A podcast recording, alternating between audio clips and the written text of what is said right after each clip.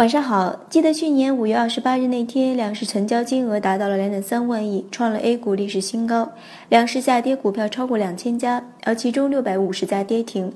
上证指数下跌百分之六点五。这也许是一个警示，但是很少人在这个警示中离开了市场。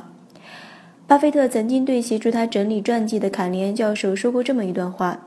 区别投资和投机的模糊界限，在大部分市场参与者获得成功的时候变得模糊了。没有什么比毫不费力的赚钱更理性。而在这个令人陶醉的时期之后，明智的人开始变得像在舞台上的灰姑娘。他们知道，在宴会上逗留的时间过长，继续投机于拥有巨大价值，而不是在将来产生巨大价格的公司，最终会带来南瓜和老鼠。但是他们不愿意错过这一盛会的任何一分钟，因此这些眩晕的参与者都在计划在午宴前几秒离开。但是这里有一个问题，在他们跳舞的房间里面的钟没有指针，而为何很少人能够在午夜钟声响起的那一刻离开那个舞池？贪婪是一个原因，而人天生的从众心理是这一场闹剧或者悲剧上演的魔咒。